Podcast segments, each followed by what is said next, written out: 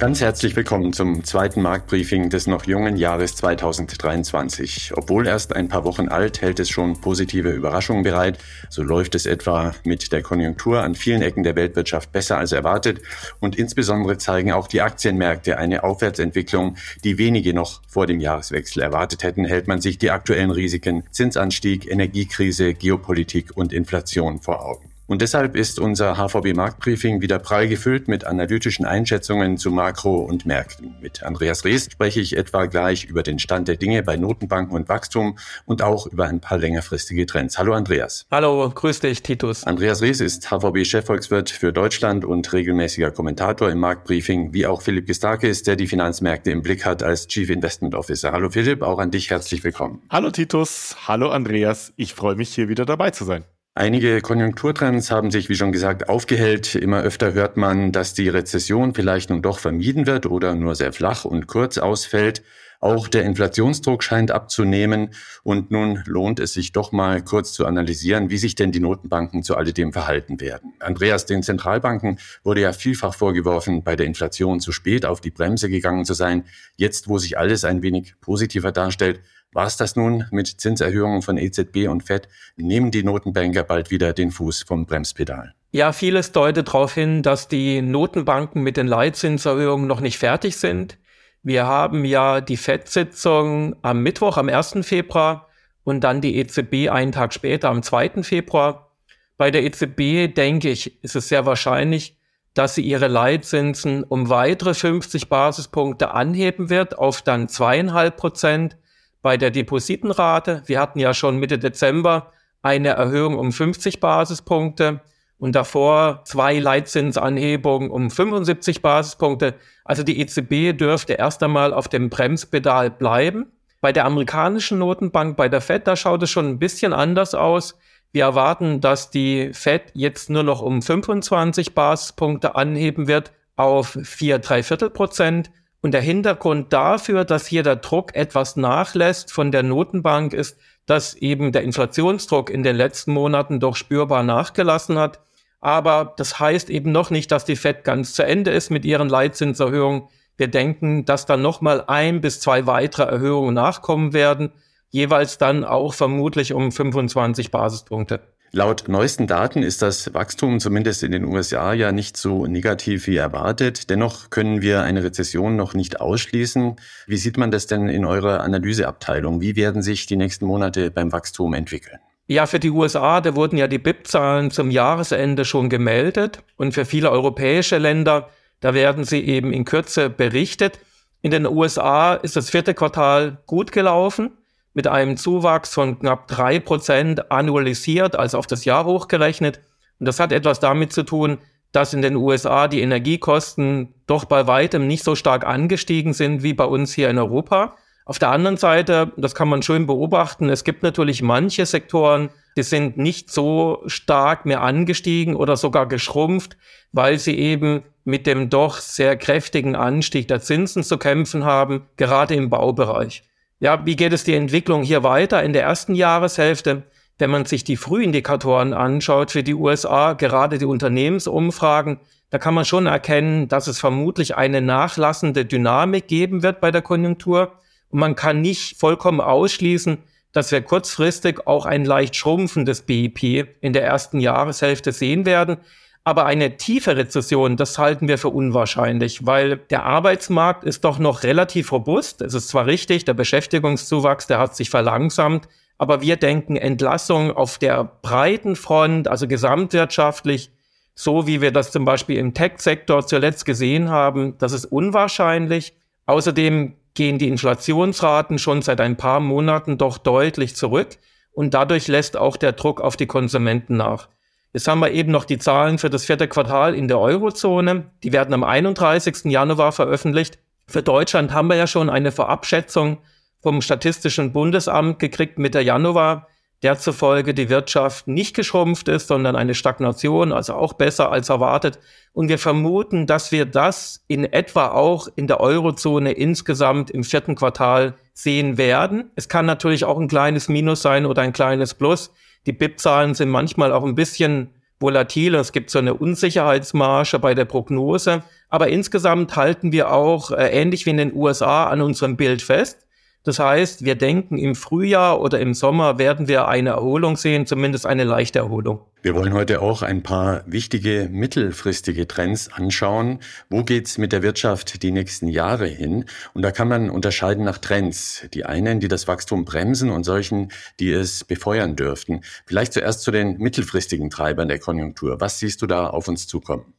Ja, Titus, ich denke, wir werden sowas sehen, wenn man wirklich mittel- bis längerfristig denkt dass wir so eine Art neue Normalität in der Weltwirtschaft erleben werden. Das heißt, das Wachstum wird zurückkommen, wir kriegen keine Dauerkrise. Ab Frühjahr oder spätestens im Sommer wird es eine Erholung geben, zumindest eine moderate. Aber was auch klar ist, dann mittel- bis längerfristig, wir werden uns eben nicht so entwickeln wie vor Russland und Ukraine oder vor Covid, denn es zeichnet sich schon ein Strukturbruch ab und der betrifft eben die neuen Wachstumstreiber, aber es gibt eben auch neue dämpfende Faktoren. Ich denke, ein ganz wichtiger Wachstumstreiber wird die Energiewende sein, weil hier die staatlichen und privaten Investitionen hin zu erneuerbaren Energien und auch zur Energieeinsparung, das wird vermutlich einen Riesenschub machen. Es gibt zum Beispiel eine Analyse von der Europäischen Kommission, der zufolge wir in der EU allein jedes Jahr investieren müssen in einem Umfang von etwa 500 Milliarden Euro, um die Klimaziele zu erreichen. Und in den USA haben wir schon gesehen, durch den Inflation Reduction Act, auch hier werden erhebliche staatliche Mittel mobilisiert, also etwa 400 Milliarden US-Dollar. Und es wird sich mittel- bis längerfristig sicherlich positiv auf das Wachstum auswirken. Dann haben wir auch noch technologische Innovationen, die mit der Energiewende vermutlich einhergehen. Auch das wird die Wachstumskräfte stärken. Zum kompletten Bild fehlen uns aber jetzt noch die dämpfenden Trends, von denen du ja auch schon gesprochen hast. Was wird die Wirtschaft in den kommenden Jahren eher bremsen? Was sind das für Faktoren, mit denen wir rechnen müssen? Es gibt auch neue dämpfende Faktoren und da muss man wirklich ganz genau hinschauen, wie stark wird der Effekt sein. Länder und Sektoren müssen da möglicherweise Einbußen hinnehmen. Ich glaube, ein ganz gutes Beispiel ist die Deglobalisierung, die vermutlich in den nächsten Jahren stattfinden wird. Wir denken jetzt nicht, dass in den nächsten Jahren die Globalisierung vollständig zurückgedreht werden wird.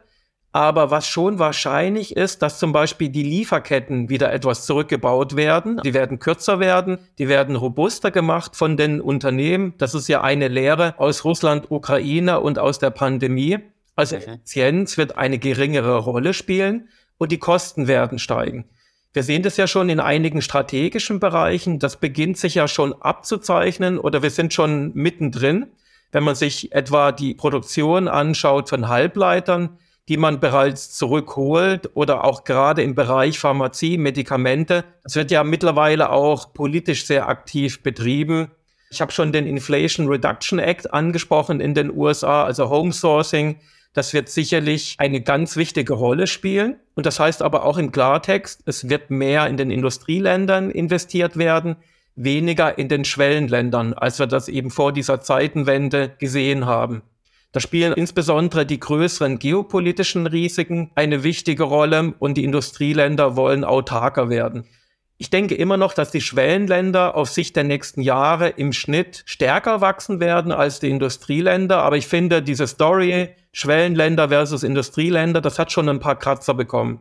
Allerdings, ähm, die Schwellenländer dürfen immer noch relativ stark profitieren. Gerade diejenigen, die über viele Rohstoffe verfügen, und die brauchen wir ja gerade insbesondere für die Energiewende. Nun dürfte insbesondere Investoren sehr interessieren, ob es bei all den Strukturbrüchen auch bei Inflation und Zinsen eine Art neues Normal geben wird. Was dürfte da kommen? Gibt es wieder Nullzinsen und Mini-Inflation wie gehabt? Ja, keine Nullzinsen, keine Negativzinsen. Ich glaube, die Zeiten sind wirklich vorbei. Realistischerweise muss man damit rechnen, ja, dass wir höhere Inflationsraten sehen werden in den Industrieländern, auch in Deutschland. Das bedeutet dann auch, dass eben diese extreme Niedrigzinsphase, wie wir sie bis in das letzte Jahr hinein gesehen haben, das wird nicht wieder zurückkommen. Also bei der Frage ist halt auch wieder ganz wichtig, dass man zwischen dem kurzfristigen Zyklus und dem längerfristigen Trend unterscheidet. Kurzfristig, da haben wir unsere Meinung nicht geändert. Also auf Sicht vielleicht von ein oder auch zwei Jahren da wird es immer wieder Bewegungen nach oben oder nach unten geben. Also der Zyklus ist nicht tot. Und wir haben ja oft schon im Podcast darüber gesprochen. Für Europa rechnen wir in diesem Jahr mit deutlich rückläufigen Inflationsraten wegen nachgebender Energiekosten und Rohstoffpreisen. Aber wenn man wirklich längerfristig denkt, dann spricht eben doch vieles für einen höheren Anstieg der Verbraucherpreise als vor der Pandemie und vor Russland-Ukraine. Vielleicht darf ich an der Stelle nochmal eine Zahl nennen. Wir hatten in Deutschland bis 2020 seit Einführung des Euro etwa eine Inflationsrate von anderthalb Prozent im Durchschnitt. Und was ich schon gerade angesprochen habe, dieser Deglobalisierungstrend, der wird eben zu höheren Kosten führen für die Unternehmen und damit am Ende auch für die Verbraucher. Und das wird die Inflationsrate sicherlich etwas nach oben schieben. Dann die gleiche Wirkung kommt auch von der Energiewende. Der Umbau der Energiesysteme, das verursacht Kosten und auch das hat einen inflationssteigernden Effekt. Also Stichwort grüne Inflation. Und dann gibt es noch einen dritten wichtigen Faktor, wenn man über eine zumindest etwas höhere Inflation spricht. Das sind die demografischen Verschiebungen. Dadurch kommt es zu einem Mangel an Arbeitskräften, in, nicht in allen Ländern, nicht in allen Industrieländern, aber doch in einem Großteil. Und das lässt dann wiederum auch die Löhne kräftiger steigen. Ich glaube, man kann das auch schon mittlerweile beobachten, gerade in Deutschland. Also die spannende Frage ist nicht so sehr, kriegen wir höhere Inflation mittel- bis längerfristig oder höhere Zinsen, sondern es geht eher darum, wie hoch wird es dann tatsächlich sein. Also ich würde vermuten, dass wir von in Deutschland, in Europa von etwa anderthalb Prozent im langfristigen Durchschnitt eher so auf zweieinhalb bis drei Prozent rutschen werden. Wie geht es mittel- und langfristig weiter mit der Wirtschaft? Andreas Rees war das mit seiner Analyse, wie sich die aktuellen wirtschaftlichen Strukturbrüche aller Long auswirken werden. Eher kurzfristig müssen wir derzeit auf den Aktienmarkt blicken. Philipp, es gibt da den berühmten Januar-Effekt an der Börse, den man tatsächlich häufig nachweisen kann. Ein Monat also, in dem die Kurse auffallend steigen. Nun gab es ja einen sehr starken Start in den ersten Wochen des Jahres. Rund acht Prozent plus stehen beim DAX schon auf dem Zähler. Wart ihr davon überrascht und was tut man mit diesem Ergebnis als Anleger? Ja, so ein bisschen überrascht war ich schon von diesem fulminanten Start. Wir haben ja gegen Ende letzten Jahres ein bisschen Risiko aus unseren Portfolios rausgenommen. Das hat allerdings der Performance des Portfolios gar keinen so großen Abbruch getan, denn wir haben scheinbar die Branchenallokation trotzdem ganz gut hinbekommen. Also das heißt, unser Portfolio ist ungefähr mit der Benchmark mitgestiegen, lag also eigentlich ganz gut im Plus.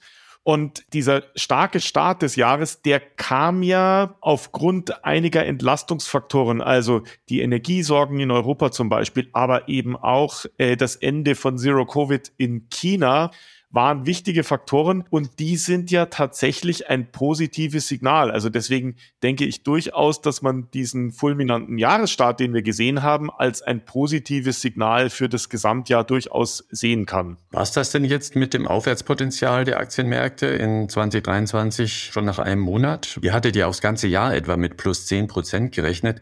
Wer jetzt äh, in den ersten Januarwochen also nicht dabei war, der hat da offenbar was verpasst. Oder wie muss ich das sehen? Ja, das könnte man natürlich so sehen, wenn man sich die Indexziele und äh, die Performance-Ziele für das Jahr 2023 anschaut, die eben in den Ausblicken Ende des Jahres 22 gegeben wurden. Aber da muss man eins berücksichtigen diese Ausblicke und diese Forecasts, die sind gemacht worden in einem Umfeld, das noch stark geprägt war von Unsicherheit, von der Sorge auf eine Gaslücke nicht im aktuellen Winter 22, 23, sondern dem Risiko eben, dass wir 23, 24 nochmal in so eine Situation kommen könnten. Und diese Sorge, die hat ja gerade auch die Stimmung bei den Unternehmen stark beeinträchtigt. Wir erinnern uns, dass die IFO-Erwartungskomponente im September, im Oktober sehr, sehr niedrig stand, auf ähnlich niedrigen Ständen wie zum Tiefpunkt während der Corona-Pandemie.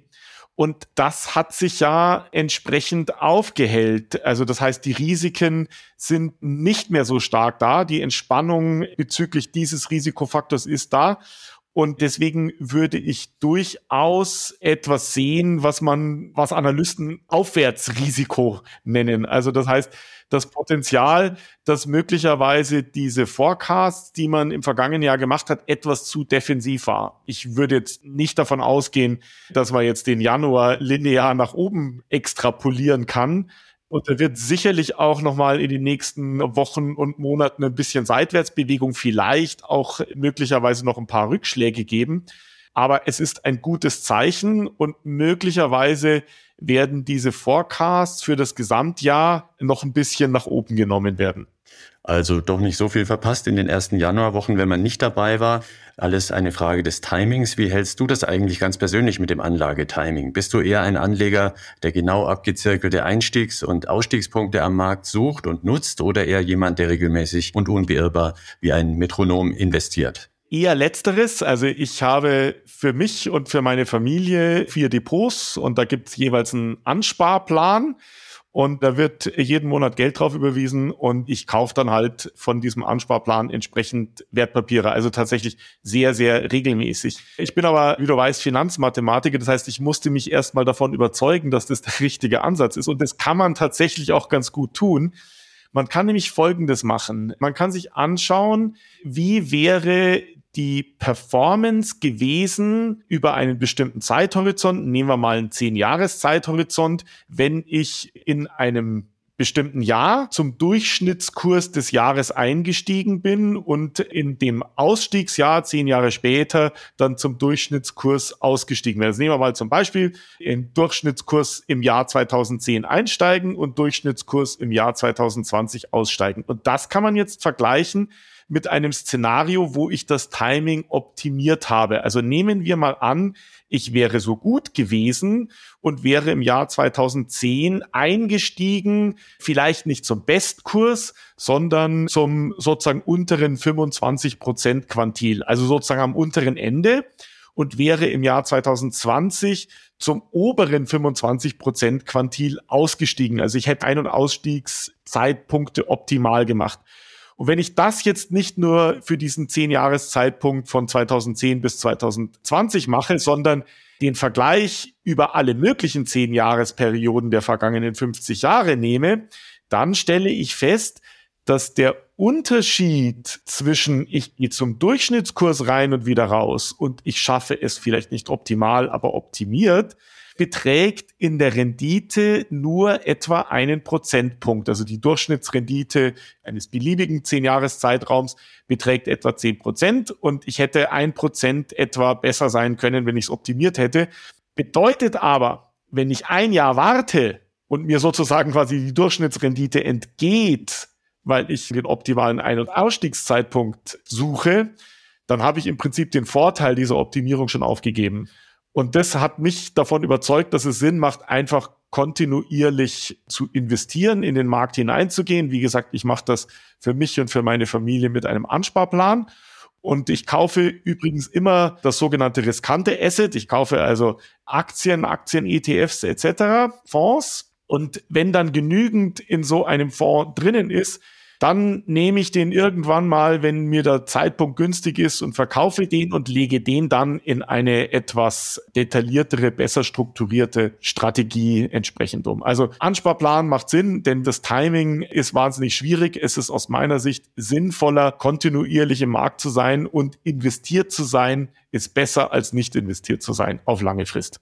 Ein interessantes Rechenexempel, das du da gerade vorgemacht hast. Gehen wir mal davon aus, dass der Markt eine gute Frühjahrsrallye hinlegt. Wo gehe ich da jetzt am besten rein? Welche Sektoren könnten jetzt auch von den etwas besseren Makrobedingungen profitieren, die Andreas ja vorhin geschildert hat?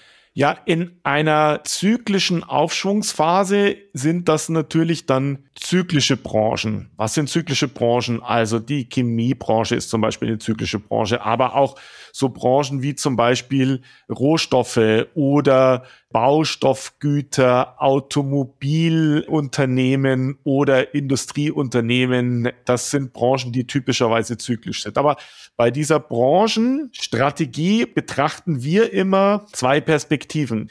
Nämlich einmal das, was man aus zyklischen Argumenten tun sollte, also in einer schwierigen Phase eher defensive Branchen, in einer Aufschwungsphase eher zyklische Branchen.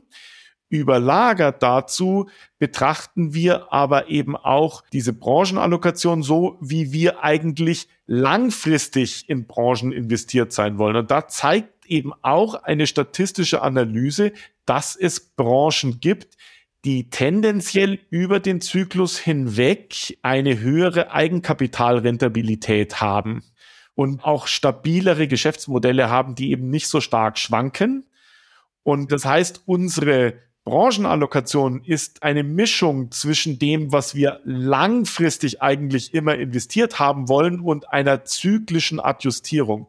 Und bei diesen Branchen, die langfristig eine hohe Eigenkapitalrentabilität haben, sieht man eben, dass die zu einem größeren Teil eben dem defensiven Bereich zuzuordnen sind. Das sind dann zum Beispiel eben die Gesundheitsbranche oder eben auch Lebensmittel, Getränke oder persönliche Haushaltsgüter. Diese Branchen zeigen eigentlich im Durchschnitt relativ hohe und stabile Eigenkapitalrentabilitäten, sind aber eher defensiv. Andere Branche mit einer hohen Eigenkapitalrentabilität ist die Technologiebranche, zumindest in Europa ist es so. Und die haben wir tendenziell immer stark gewichtet. Das heißt, wir gehen da nicht besonders stark aus diesen defensiven Branchen raus, wenn sie eben eine hohe Eigenkapitalrentabilität haben, sondern nur ein bisschen und nehmen dann eben den zyklischen Aufwind in zyklischen Branchen wie Automobile, Industriegüter, Chemie, Baustoffgüter, Rohstoffe, Energie etc.